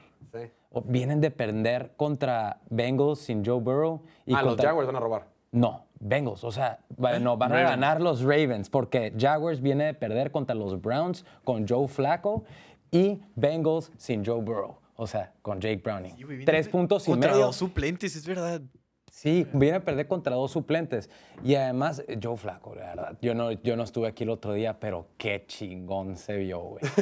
Y, y, pues todos dicen de que, ah, pues es detrás de esta línea ofensiva de los Browns. Pero la línea ofensiva de los Browns ha sufrido muchas lesiones, Lesiones güey. importantes. Y, Joe Flaco lo, lo estaba escuchando en un podcast que para estar tan ruco que literal se paró de su sillón y que, ah, vamos, una vez más.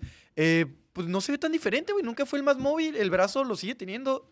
Lo que, la conversación de que, ah, Joe Flaco es de élite, era por su brazo fuerte, güey. Y el, el domingo pasado, los pases que lanzaba, la velocidad que tenía, el, el zip, como el- dicen. tight spiral. andaba tirando como de Viro. así. En, en una de esas se avienta un playoff run y los Browns llegan lejos. Sí, perdón por Ojo, pero nunca, por pero nunca fue élite ese güey. No, nunca fue élite, pero estuvo la conversación esta que era medio chiste, medio no. Que, hey, Joe Flaco es élite, ganó un Super Bowl. Ah, tuvo este llegar al, playoff al mágico. Fame. sí.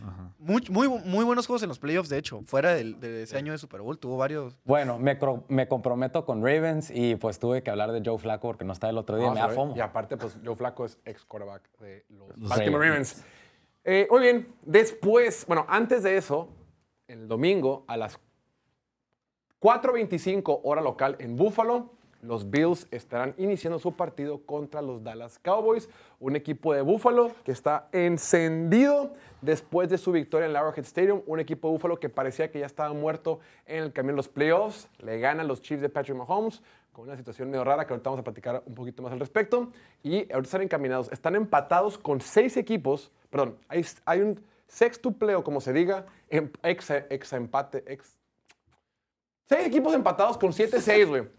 Y Buffalo, a como ha estado jugando con todo que tiene un calendario difícil, eh, pues tiene todo para meterse a los playoffs. Y enfrente va a tener al equipo de Dallas, que viene a tener su victoria más importante de la temporada, cuando venció en casa a las Águilas de Filadelfia. Dos de los tres o cuatro mejores del equipo de la NFL van a estar jugando en este encuentro. Dos de las mejores ofensivas de la NFL van a estar jugando en este encuentro. Dice el tweet, 14 semanas en lo que va la NFL, este fin de semana el encuentro de Cowboys contra Buffalo discutiblemente será un partido entre el segundo y tercer mejor equipo en la NFL. Esto de acuerdo con métricas avanzadas que es EPA, que es Expected Points Added, que es puntos esperados agregados. Son métricas que, que miden qué tan eficiente es tu juego down, qué, qué tan eficiente es tu juego la- después de un partido. Em, en este encuentro, no vamos a tener la oportunidad de tener el, el Diggs Bowl, güey. Acuérdense, cuando salió el calendario, se iba a enfrentar a Stephon Diggs, uno de los mejores receptores de la NFL, contra su hermano Trevon Diggs, uno de los mejores corners de la NFL, pero no se van a enfrentar. Solo va a poder Trevon Diggs este, coachear a Stephon Gilmore y a Darren Bland para decirle algunos tips de cómo cubrir a su hermano. En este cu- encuentro, mi estimado Bildo, los Bills son favoritos por dos puntos y medio. ¿Te sorprendió la línea? Demasiado, ¿Sí? demasiado. ¿Cuánto pensabas que iba a estar? Yo, para empezar, yo pensé que le iban a quitar a Dallas. Ok, de entrada. Lo volteamos, dos puntos y medio Dallas. Así lo pensabas. Yo lo pensaba que iba a ser así. Sí, a mí me sorprendió un poquito la, eh, eh, la línea, pero en realidad son dos súper buenas ofensivas. Estaba, estaba revisando, cuando hicimos este, este juego de a quién meteríamos a los playoffs si estuvieras en la conferencia americana, Buffalo tiene los mejores currículums en el sentido de que ya le ganó a Chiefs, ya le ganó a Miami, se fue a tiempo extra de visita contra Filadelfia. Yo sé que su récord no, no es lo más padre de la historia. Yo sé que también perdió contra Denver y contra Patriots y contra Jets, lo sé. Pero botes de balón y van con marca de 10-3. Sí, o sea, pero creo que como currículum de quién, le- quién le ha ganado a buenos equipos, creo que Buffalo, de los equipos que está peleando por un, un lugar en los playoffs, eh, es de los que mejores currículums tiene. Ahora, Buffalo todavía no está descalificado para el título divisional. Buffalo, si las cosas se acomodan, pueden terminar eh, metiéndose como líderes divisionales a los playoffs. Un- un- se ha criticado mucho a Josh Allen esta temporada, está revisando algunos números. Josh Allen actualmente es, ya sé que no tiene nada que ver, pero para que vean lo mucho que influye en esta ofensiva. La ofensiva de, de, de- de Buffalo es número 5 en puntos en, en yardas por jugada, número 5 en puntos anotados por partido, número 4 en eficiencia, número 5 en yardas de pase. Por fin tiene un juego terrestre. Son número 2 de la NFL en tasa de éxito en juego terrestre es Esos números son de toda la temporada. toda temporada. Wow. Y es el número 8 en yardas por acarreo. O sea, por fin existe el juego terrestre. De acuerdo con Pro Football Focus, la línea ofensiva de Buffalo es la tercera mejor de toda la NFL. O sea, están poniendo a correr el balón. James Cook está haciendo, eh, está haciendo parte de esta ofensiva. Están involucrando a otros jugadores fuera de Stephon Diggs. Está apareciendo un montón por ahí. eh, Dalton Kincaid, este, Khalil Shakir. O sea, está buscando diferentes armas. Es cierto que que la mayoría de todo esto lo hace Josh Allen. Sin embargo, creo que cada vez se complementa más y creo que es la primera vez que tiene mucho más, tiene más apoyo este quarterback de los Bills. Hicieron un cambio en el coordinador ofensivo y podemos pensar que esto fue la diferencia, pero en realidad los números han estado ahí. Yo insisto que este cambio de Ken Dorsey a Joe Brady únicamente fue un chivo expiatorio, tenían que correr a alguien porque estaban frustrados. Pero con todo y que Josh Allen cada vez tiene más apoyo, con todo y que tiene buena línea ofensiva, que tiene otras opciones aparte de de Stephon Diggs, con todo y que pueden correr la pelota, la ofensiva de Buffalo se sigue llamando Josh Allen. Es la ofensiva de Josh Allen. Actualmente, yo no sabía, güey, estaba viendo. Josh Allen es número uno en fantasy en puntos anotados, güey. Lleva 307 puntos de fantasy esta temporada. Yo sé que el fantasy no cuenta la historia, pero te das cuenta lo mucho que produce en el campo. El fantasy te dice qué tanto se produce en el campo un jugador, sea eficiente, lo que sea, no. O sea, la ofensiva es cargada por Josh Allen. Es número uno en toda la NFL en touchdowns totales, güey. Este es una máquina ofensiva y está teniendo, está teniendo, al ritmo que va, va a tener la misma cantidad de touchdowns totales del año pasado. El año pasado que hablábamos mejor de Josh Allen, va a tener la misma cantidad y en su mejor año que fue el 2021, que ahora cuando wow, Josh Allen todo lo que sea, va a alcanzar también, con el ritmo que tiene, va a alcanzar los mismos números de touchdowns totales que aquel entonces. Entonces, no, quede, no nos llevamos por la narrativa de que está jugando mal, le interceptó un montón. Es cierto, hay intercepciones. ¿Sabes que Brock Purdy tiene más jugadas dignas de intercambio de balón que Josh Allen esta temporada? No lo sabía, pero sí lo, Y, y la diferencia en las narrativas, ¿no? O sea, no es para tirarle a Brock Purdy, se los juro. Solo es para. Nunca, para- nunca. No, no, no. No. No, buen pedo. buen- o sea, es nomás para que comparen, para que. A, a Brock Purdy sí cuida mucho la bola, es verdad. Pero Josh Allen tiene mala suerte, güey. O sea, Sí, digo, no. está abajo. de- Pero de también Brock muchos Purdy de los picks de, de Josh Allen son pases que tira 50 yardas, le interceptan, güey, es como un punto, güey, no te afecta tanto. Y en no- tercera oportunidad, o sea, tercera- es una decisión de que, güey, pues no hay nada y. Ahora, ¿qué pasa? Josh Allen es uno de tres quarterbacks que ha tenido un touchdown en cada uno de los 13 partidos que ha jugado esa temporada. ¿Sabes tú, Diego, quiénes son los otros dos jugadores que han anotado en todos sus partidos? Dak. No. Eh. Purdy. Ding, ding, ding, ding, ding. Y. Eh, conferencia. Americana. División. oeste. Mahomes. Equipo. No, ¿No? ¿No es Mahomes? Herbert. no. Russell Wilson. Eh. Russell. Únicamente Russell Wilson, Brock todos. Purdy y Josh Allen son, han- son, los, son los jugadores que han anotado touchdown en Como- todos. No es una. Como que siento que ese juego de. Miami terminó en cero, pero sí es cierto, metieron 20 puntos. Sí, Dak Prescott en- tiene 12 partidos. Van 13 en la temporada. Pero Igual lo noto. ¿En cuál no, no me acuerdo? Creo que en el de... No me acuerdo, ahorita no me acuerdo. Vamos a perder mucho tiempo. Jorge, Eh, habla un poquito de Dak Prescott. La Ah, gente quiere saber qué, qué opinas de que Cam no en Newton dijo que uno. era game manager, pues, porque Mm. nos quedamos con la duda. Y queda tiempo. Ahora, del otro lado del balón, Ah, pues Dak Prescott está teniendo la mejor temporada de su vida. ¿no? Actualmente es líder de la NFL en pases de touchdown, el número 4 de los Vaqueros de Dallas. Ha lanzado 28 touchdowns esta temporada. Y estas estadísticas aquí las hemos mencionado un montón. Hemos hecho un montón de videos al respecto. Desde la semana 6, que fue una semana después de la macropaliza que le metió San Francisco, la realidad es que Dak Prescott está encendido. Ha pasado la liga por encima. Desde entonces es líder en rating, en yardas, en touchdowns, en porcentaje de pases completos, en estadísticas avanzadas, eficiencia, todo ha estado jugando muy bien. A mí lo que me preocupa, yo creo que ser un partido de muchos puntos. Ya se mencionó, ah, ¿qué pedo? Ya se mencionó que no va, no a haber nieve, que no va a ser un factor del clima, no va a haber tanto viento. Va a ser un partido con mucho frío, pero que se va a poder jugar bien el fútbol americano. Creo que va a ser un partido donde ambas ofensivas, ambas ofensivas van a, van a imponer sus condiciones. Yo creo que la ventaja en este encuentro lo tiene Buffalo, güey. O sea, ya fuera, fuera de WhatsApp. El, el año pasado Dallas batallaba mucho para tener un juego terrestre. A partir de la mitad de la temporada se trajeron un liniero defensivo de los Raiders que se llama Jonathan Hankins, que fue un súper refuerzo. Y ahí como, en, las, estadísticas hay un parteaguas bien cabrón. ¿Cómo le iba a Dallas por, por tierra sin Jonathan Hankins y cómo le iba con Jonathan Hankins? Fue una- una mejora impresionante. Esta temporada Jonathan Hankins acá lastimó el juego pasado contra los Eagles y ahorita pues Buffalo está corriendo muy bien la pelota, güey. Yo creo que Buffalo va, va a ser un partido donde pueda correr muy, muy bien el balón. La ofensiva, decía, la ofensiva de, de Buffalo es top 2 eh, por tierra. Y esta defensiva de Dallas, que es muy agresiva, que tiene sacks, que mete presiones, que tiene intercepciones, que Darren Bland, que los pick sixes, es una defensiva que te permite que le corra la pelota, güey. Entonces, una defensiva que te permite que le corra la pelota, le quitas a uno de los jugadores más importantes en, esa, en esas trincheras, güey, eh, contra un equipo de Búfalo que te corre muy bien el balón, con Josh Allen, sin Josh Allen, con James Cook, con diferentes armas. Eh, creo que va a ser un partido donde puede controlar el tiempo de reloj el equipo de Búfalo y yo sí le doy la ventaja a los Bills. Sí, de hecho, es un, es un juego en el que me gusta el under, güey. No sé por qué. Sí, son está en 50.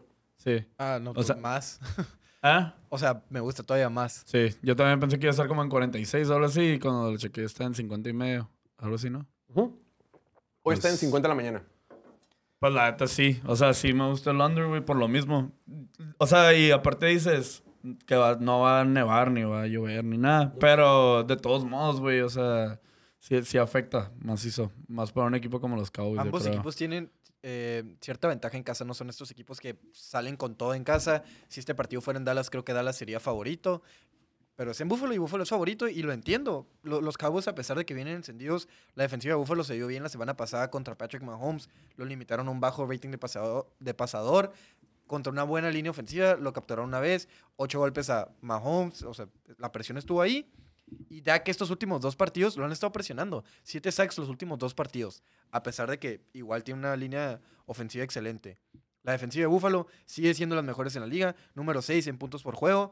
Número, número empatado número 3 para la mayor cantidad de robos de balón. El único pedo aquí, y creo que es lo que puede terminar haciendo la diferencia en el partido, en un partido muy, muy cerrado, es que Dak no ha estado intercambiando la bola y Josh Allen, a pesar de que en, en métricas avanzadas y todo eso, sí ha sido más cuidadoso y se compensa con lo agresivo que es y pues son cosas que pasan. Pero nueve juegos consecutivos con una intercepción contra la defensiva de Dallas, que es la, la- sexta que más robos de balón tiene en la temporada, con un Daron Bland que si te intercepta tiene como un 80% de probabilidad de irse a la zona de anotación. Eso puede hacer la diferencia y pues a ver si Josh Allen ya le puede bajar a eso, acabar con su mala racha y entrar con una nueva racha de no intercepciones a los playoffs. Totalmente. Yo opino, la verdad, que los Bills siempre tienen juegos muy caóticos. O sea, ahorita dijiste tú, se tiene que ganar el juego con Bills corriendo la bola. Y pues bueno, ¿qué tiene que pasar entonces? Josh Allen se tiene que quitar un poquito su capa de Superman. Coincido. Se tiene que quitar. Y porque el juego pasado, o sea, tenían un. O sea, estaban controlando el juego. Iban, 14 iban, tenían una ventaja amplia. ¿Qué pasa? En el tercer cuarto, Josh Allen tira una intercepción, anota Kansas y todos decimos, oh boy. Here we go again. Los Sí, y, y- y que de hecho, güey, lo- o sea, si no hubiera sido por esa madre del, de que Darius Tony, pues lo pudo haber perdido sin pedos, güey. Y se le sacaban las posibilidades de entrar a playoffs, güey. O sea, así de pelada. Hubiera sido una buena oportunidad para ver en- otra vez, o sea, de qué está hecho Josh Allen, porque como quiera, le hubiera, hubiera queda- quedado como un hubiera minuto. quedado, o Un sea, un minuto, minuto y un medio minuto. y tres timeouts a Josh Allen. La verdad, Sí. qué mala onda Que que, no lo nos privaron de eso. Sí, güey.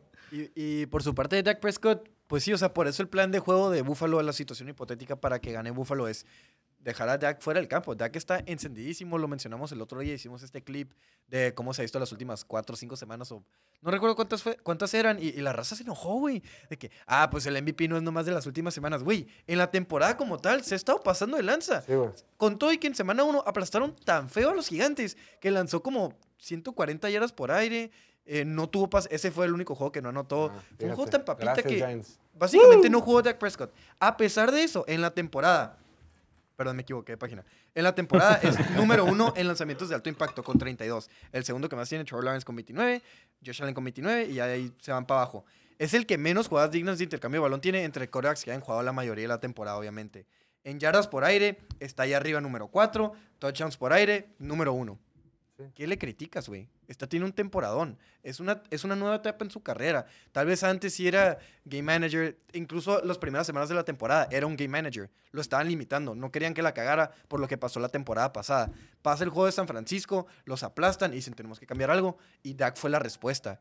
Y por eso, vuelvo a decir, por eso es mi pick para el MVP esta temporada. Y tiene los números que lo respaldan. Game manager. Es el que elevó a su equipo. Game manager. Ahora, aprovechando que estás aquí, mi estimado Bildo, ¿qué te pareció la situación arbitral del partido de Buffalo el pasado? Una verdadera lástima. Entiendo, o sea, Tony.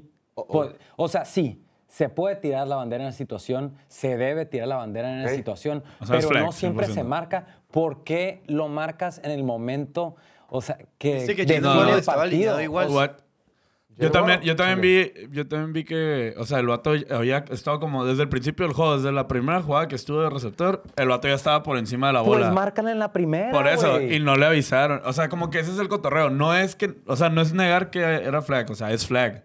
No, es que si ya lo hizo cinco veces y no se la marcaste ninguna porque en la jugada. O sea, digo, la marcaron antes de que fuera touchdown. Es, por ejemplo, yo sé, claro. no- no Sí, es o sea, no, no es de que, ah, ya, los vamos a chingar. Pero, o sea, En un momento Avisas, tan crítico del partido. o sea, como que cala. literal, por el simple hecho de que como fans queremos ver fútbol, güey. Sí, o sea, la- me- no que- queremos que... dependa de esa pinche mamada. O sea, ¿por qué no pudimos ver a Josh Allen, güey, terminar el juego con un pinche drive de que se queda en el limbo? de- o sea, ya nunca vamos a saber. Y ese jugadón de Kelsey también. Sí. Fue un jugadón fregón de que- estilo Y, y luego, Kelsey. no es un castigo como que, ah, Kelsey empujó y pues Sí, interferencia de pase ofensivo. Sí, no hay ventaja en realidad. Ajá, es un castigo que no afecta a la jugada y sí cala, pero también pues... Es- es la chamba de Tony- o sea, es la chamba de no lo marcan 100%. porque no están tan pendejos los receptores para pararse así, así de mal, güey. Exacto, Estaba súper Es al algo que te frente. enseñan. Que- Oye, que eh, lleva jugando 20 años en su vida. Pero Sí. por el bien del deporte y de la liga y de la afición, no lo marcas en ese momento. Debería haber una regla, ¿no? No. Que castigos que no influyen en la jugada Se no cancelan. cuentan, güey. Pero sí, De acuerdo, na- la neta. pero veía... Debería haber challenges para, el- para los flags. perdón. Oye, Oliver, no hay Pero si hubiera, neta. habido- si, hubiera, si hubiera challenge en esa jugada, pues, Pues sí marcado, fue. güey. O sea, sí, sí fue. sí.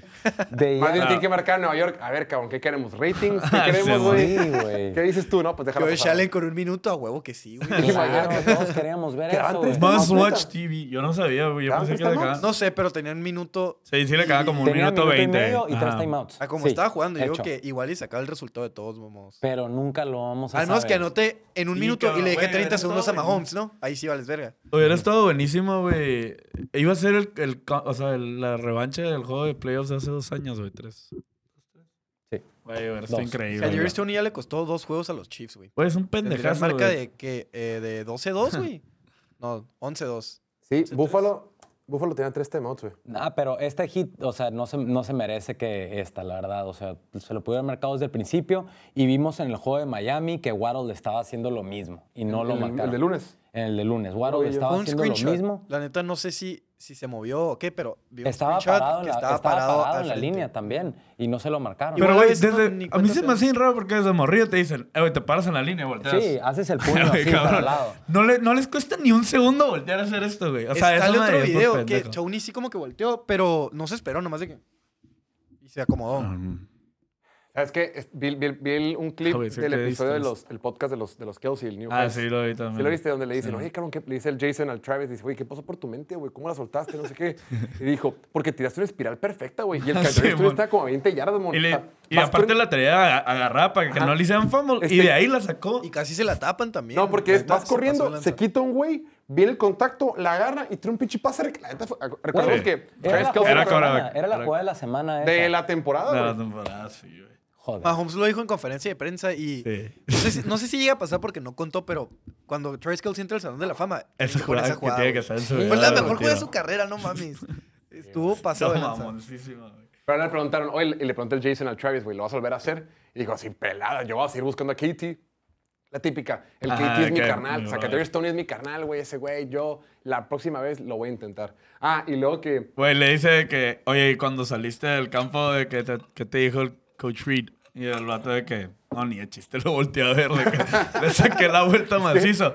Y dice, imagínate que si lo hubieran tapado, güey. O sea, ima- no, y dice el vato de que, imagínate que en lo que sal, o sea, suelta la bola y empieza el- a tocar el piso, güey, y es famo la chingada. Hubiera corrido, no, no, no, no, por favor, no, famo, no. Oye, pero wow, o sea, el Twitter feed del Kansas, o sea, la gente, fans de Kansas, Sí, ellos ¿cómo son lo unos para hablar? ¿no? De que, güey, tú no puedes decir Sí, nada. o sea, no sí, decir tú, nada. tú tranquilo, güey, cosa no. No, no, no, para llorar, esos fans de Kansas. No sabía que eran así de nefastos. y lo que no es para llorar, lo que está para llorar también, güey, es el camino en los playoffs en algunas divisiones de la conferencia nacional, güey. Sobre todo en la división sur de la conferencia nacional, donde están los Bucks, los Saints Yo no, lo- yo no quiero ese y puesto. los Falcons. A ver, la semana pasada tuvimos un pequeño comité, mi estimado Bildo, donde aquí Sí. fungimos como el comité de colegial, donde de acuerdo con el currículum de los equipos, de acuerdo con la calidad de sus victorias, de acuerdo con su récord y de acuerdo con los títulos que tienen dentro de la liga, decidimos a los equipos de la americana que debían de pasar los playoffs. Ahora tenemos que hacer ese mismo ejercicio, mi estimado, pero para los de la conferencia nacional. Vamos a poner en pantalla cómo está ahorita la cosa, cómo está ahorita el rock and roll. Así están las situaciones actualmente. Eh, San Francisco va a ser, es el mejor equipo, ahí pertenece. El equipo número dos, creo que aquí deberíamos de empezar, güey. Si la temporada termina el día de hoy, mi estimado Bildo, Sí.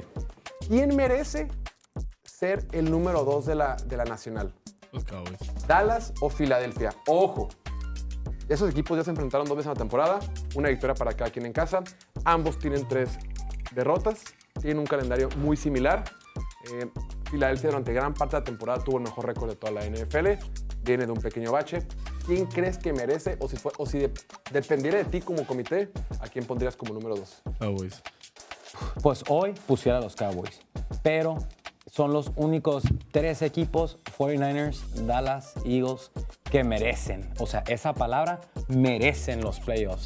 Hay siete boletos para playoffs en, en la NFC y cuatro, los- los tres contendientes. y cuatro están sobrados. Cuatro están sobrados. Les damos semana, dos semanas de esos dos güeyes. para que vayan al Uno- Super Bowl. Que se maten entre ellos a ver quién queda, ¿no? ¿Quién es digno, digno rival para el top 3? Sí, porque aparte- hubo un punto en esta temporada donde pensábamos que los Eagles también eran imparables. Con su touch push, que tienen las mejores dos líneas defensiva y ofensiva de la liga. Los pensábamos también como los 49ers, casi casi invencibles. Ya les encontraron sus debilidades.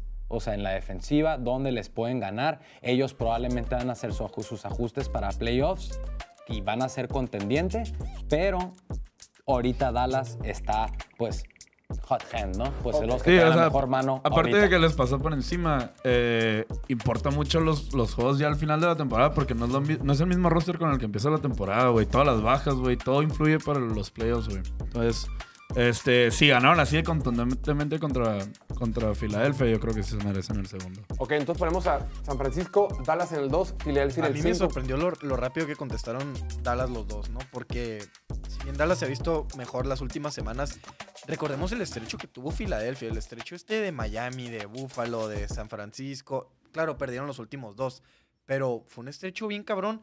Yo ahorita no se lo haría a Dallas, pero viene un estrecho igual para Dallas. Ya le ganaron a Filadelfia, le ganaron a Seattle, vienen los Bills, viene Miami y viene eh, Detroit. Ganas dos de esos juegos y merecidísimo. Sí. No, el tema Hoy. es que la neta, la neta, la neta, la neta. Pero si ganas nomás dos de esos juegos, probablemente Philadelphia gane los cuatro No, que le quedan. Filadelfia- Filadelfia va a ganar los cuatro que le quedan. Filadelfia va a ganar la división, güey. Por, por, como, por, el rost, por el calendario que le falta, güey. La neta, Filadelfia juega, le toca dos contra los Giants, uno contra Arizona y uno contra Seattle. Y el camino que tiene Dallas es que, aunque los dos equipos ganen los... Aunque Dallas gane los cuatro partidos que le, que le quedan, si Filadelfia gana los cuatro que le faltan, Porque son dos divisionales. Dos, ajá. no porque... No, pero igual- Giants, ¿o No, por por, por el récord de conferencia, güey. Ah, bueno. Juegan Sí. contra puros de conferencia y Dallas juega contra dos de la americana ahorita. No, no, porque Dallas perdió contra Arizona, que es de conferencia, y Filadelfia perdió contra los Jets, güey. Que es Entonces- americana. que es entonces, americana. no Entonces, en, la- en el Van a de terminar conferencia- igual de récord. Van a tener igual de récord, igual de división, igual de head to head. Pero en peso de. Pero en- en- en peso conferencia de No, quizás hasta ni queden igual de récord, ¿no? Porque, digo, Dallas viene Ah, no, no, este pero, pero- partiendo de que Dallas gana los cuatro y Philadelphia gana los cuatro, Filadelfia pasaría como primer lugar, güey. De la división. No te preocupes, Ahorita- Dani. Evito le vas a hacer el paro para. Y además, hoy la neta ya no hay mucha diferencia entre el 2 y el 3, ¿no? O sea, porque ya nada más hay un bye. Sí. Ah, claro. No, entre el 1 y el 2. Perdón, perdón, perdón. Entre el dos 2 y el 3 Correcto, ya no hay mucha diferencia. Ok. Bueno, independientemente, eh, yo creo que de quién va a quedar como campeón de división, yo creo que va a ser Filadelfia. ¿Quién, si los playoffs fueran el día de hoy, merece estar como número 2? Yo creo que es el equipo de Dallas. Después, en el 3, Detroit, es lo que hay. En el 4, empezamos con el 4. ¿Quién merece estar como cuarto sembrado de la conferencia nacional? Vamos a ver rápidamente eh, cómo está la situación. O sea, ¿quién merece ganar la sur? No, pues va No, a ser, o el cuarto- para los playoffs. cuarto sembrado si no hubiera No, no, no, división. va a ser quien no. gane la división de No, no, NFC ajá, por South, eso. del No, NFC ¿quién merece ganar la sur como cua- y Ah, ganar ok, cuarto sembrado? sí, sí, sí. O sea, ¿quién merece ese cuarto lugar? ¿Lo merece Saints? ¿Lo merece Falcons o lo merece Tampa Bay? Hay que dejar de usar la palabra merecer.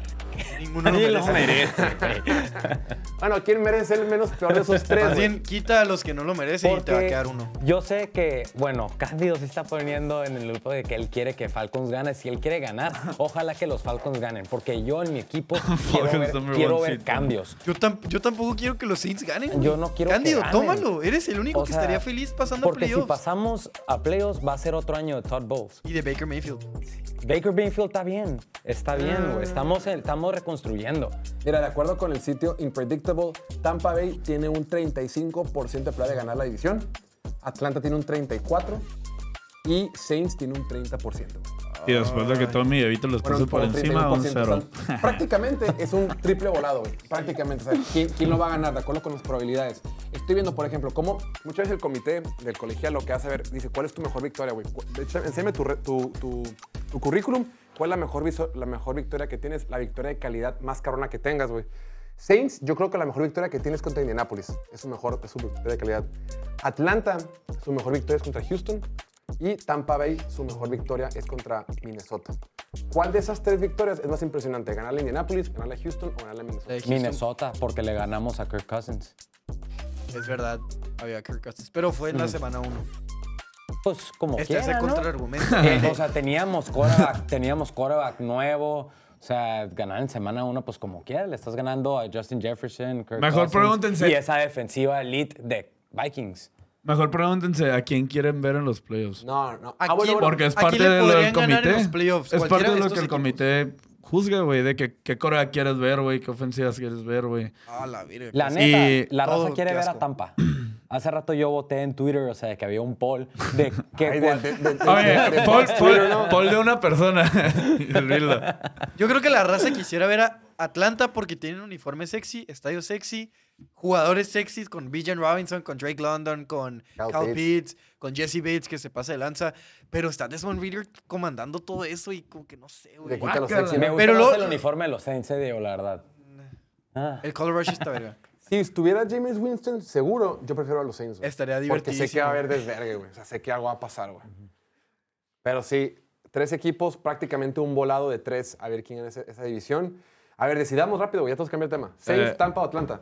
Güey, Oliver, tú. Yo, volada. yo prefiero ver a Atlanta. Ok, ahí lo tienen. Atlanta. Después, el quinto, el quinto sembrado va a ser para, para Filadelfia o para Dallas. En este caso es para Filadelfia. Solo quedan dos lugares. ¿Podemos poner otra vez el de este? Solo queda- solamente quedan dos lugares.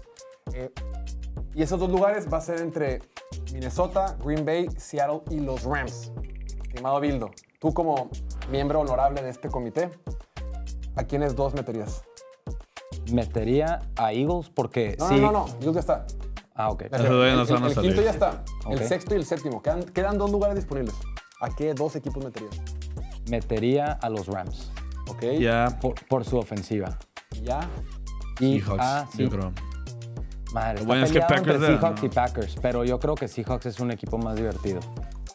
Mira, Seattle y Green Bay tienen un, un- un récord igual, ¿no? 6 y 7. Sin embargo, la victoria más importante de Seattle fue esa contra Detroit en tiempo extra, que cada vez se ve menos impresionante. Sin embargo, la de Green Bay pues, fue contra Kansas City. Sí. Pero luego les pasó por encima. A ver, pasar por encima, no. Les Pero ganó. les ganó. Ahora, Minnesota, güey, tiene, tiene una victoria contra San Francisco. Pero no quiero ver a Minnesota ahí, güey. Está Kirk Cousins. Pero Minnesota es tiene. diferente. Dice, oye, cabrón, yo le gané, yo le gané al número uno, denme chance de competir. con mamá". Kirk Cousins. Pues sí, pero yo no quiero ver a Josh Dobbs. Sí, es cierto, el comité. Ya no vamos a ver a Josh Dobbs, ahora es Nick Mullins el titular. O sea, todavía peor, güey. Así como dijo el comité colegial, queremos ver lo que la gente quiere ver. Ok, entonces Minnesota queda fuera. Minnesota queda fuera.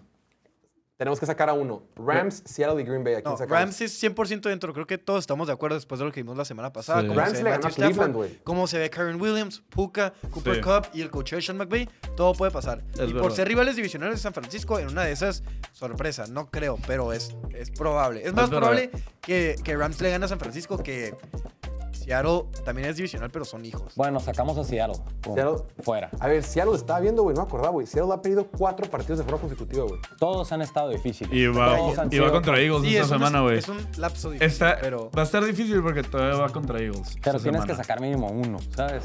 pues a ver si lo sacan esta O sea, semana. si eres un equipo de playoff, no puedes perder cuatro consecutivos. Sí. O sea, güey. Porque pues contra esos te vas a topar. De hecho. Bueno, sí, va a estar cabrón. Ok. Entonces, creo que todos- Isidro. Repito, la, la victoria más impresionante que ha tenido los Rams es contra Cleveland. Sin embargo, ahorita Rams tiene el calendario 16 más difícil, güey. O sea, por- mediano. O sea, está, hasta Está mi- concha. hasta mediano. Normal, está normal. Por, por otro lado, Minnesota tiene un calendario difícil, es el décimo más, más complicado. Seattle tiene el 19. O sea, Seattle tiene contra, contra Filadelfia y luego se pone más tranquilo. Va a estar muy interesante. Entonces, mi opinión es, la, la opinión del comité, número uno, San Francisco, dos Dallas, tres Detroit, cuatro Atlanta, cinco Filadelfia, seis los Rams y siete... No, siete Packers, ¿no? Y lo decimos Diego y yo porque estamos sacrificando a Atlanta, ¿eh? Siete, O sea, siete. Packers. No, ah, ¿sabes qué? Es que. Sí está cabrón. Seattle le dio medio pelea a San Francisco la semana pasada con todo y que estaba Y a Drew Dallas también. y a Dallas. Entonces creo que eso.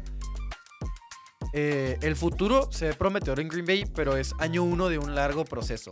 Entonces yo creo que por eso se lo daría a, a Seattle. No, güey, yo, yo no quiero que Green Bay vaya a Dallas, amor. Chale, Te da miedo, ¿verdad? Sí, está la. Te tiembla, yo. eh. Vamos a poner la otra. La otra va a ser la oficial. La otra va a ser El de Seattle, Seattle, la de Seattle.